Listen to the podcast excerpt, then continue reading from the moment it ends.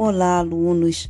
Aqui Rose Moraes, professora de artes da Secretaria de Estado e Educação do Rio de Janeiro.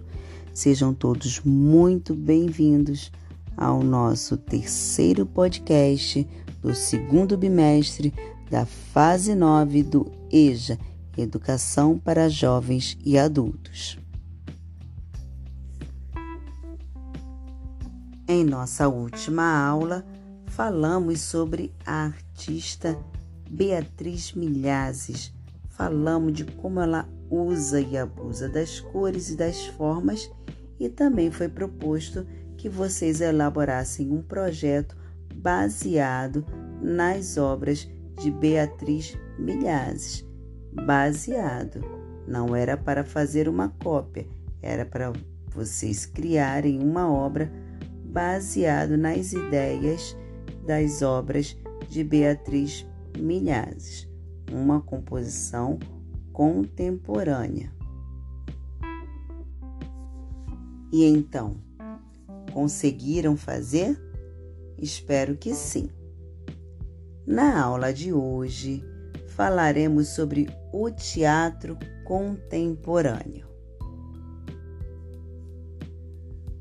A origem do teatro contemporâneo começou com os fundamentos estéticos vivenciados no século XIX entre público e artistas e que foram desafiados e ampliados no século XX, expandindo-se em experiências e inovações teatrais.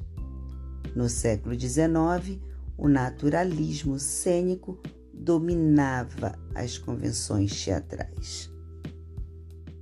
Porém, no início do século XX, novos movimentos e experimentações artísticos começaram a surgir em oposição às regras dominantes.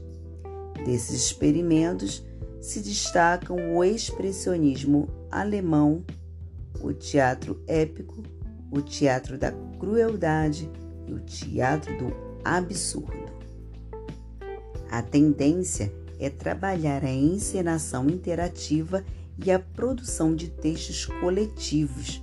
O diretor passa a ser mais valorizado que o autor. No Brasil, o teatro contemporâneo iniciou com Nelson Rodrigues, cuja montagem de sua peça Vestido de Noiva é um marco da modernidade do teatro brasileiro. As personagens criadas por Nelson Rodrigues são um retrato fiel da psique humana. Suas peças apresentam enredos com sofisticados jogos temporais e possibilitam encenações de grande ousadia, com diferentes possibilidades de planos de ação dramática. Outros autores do panorama contemporâneo brasileiro são Jorge de Andrade, Plínio Marcos, Ariano Suassuna, Dias Gomes, entre outros. No dia 28 de dezembro de 1943, a peça Vestido de Noiva, escrita por Nelson Rodrigues e dirigida pelo polonês Ziembisky, estreava no Teatro Municipal do Rio de Janeiro. Protagonizada pelos atores amadores do grupo carioca Os Comediantes, a encenação revolucionária de Ziembisky apresentava uma fragmentada estrutura em três planos: realidade, alucinação e memória, como o original de Nelson pedia tudo ao mesmo tempo, no mesmo palco, sem montagem e desmontagem de cenários. O artista. O desvio coletivo é uma rede de criadores que atua na fronteira entre a arte urbana, a arte da performance e as artes visuais, por meio de intervenções artísticas em diferentes espaços, desenvolve ações que geram ilhas de desordem efêmera de natureza poética e crítica.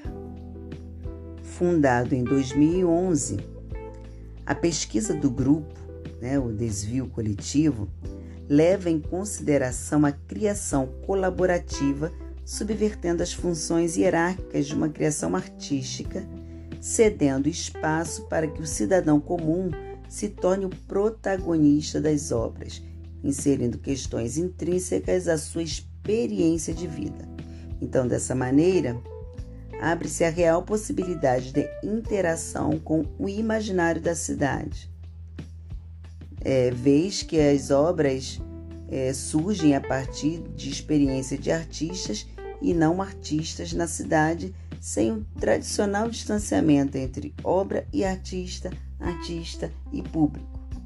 Tudo é arte na cidade e para a cidade.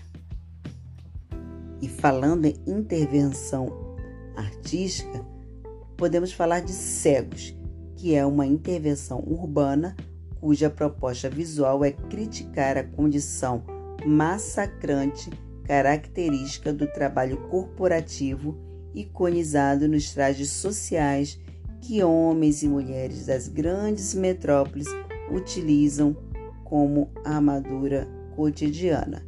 Então eu os convido a pesquisar a performance do grupo de teatro Desvio Coletivo na Avenida Paulista, em São Paulo. Vocês pesquisem isso na internet, que fala sobre essa intervenção chamada Cegos.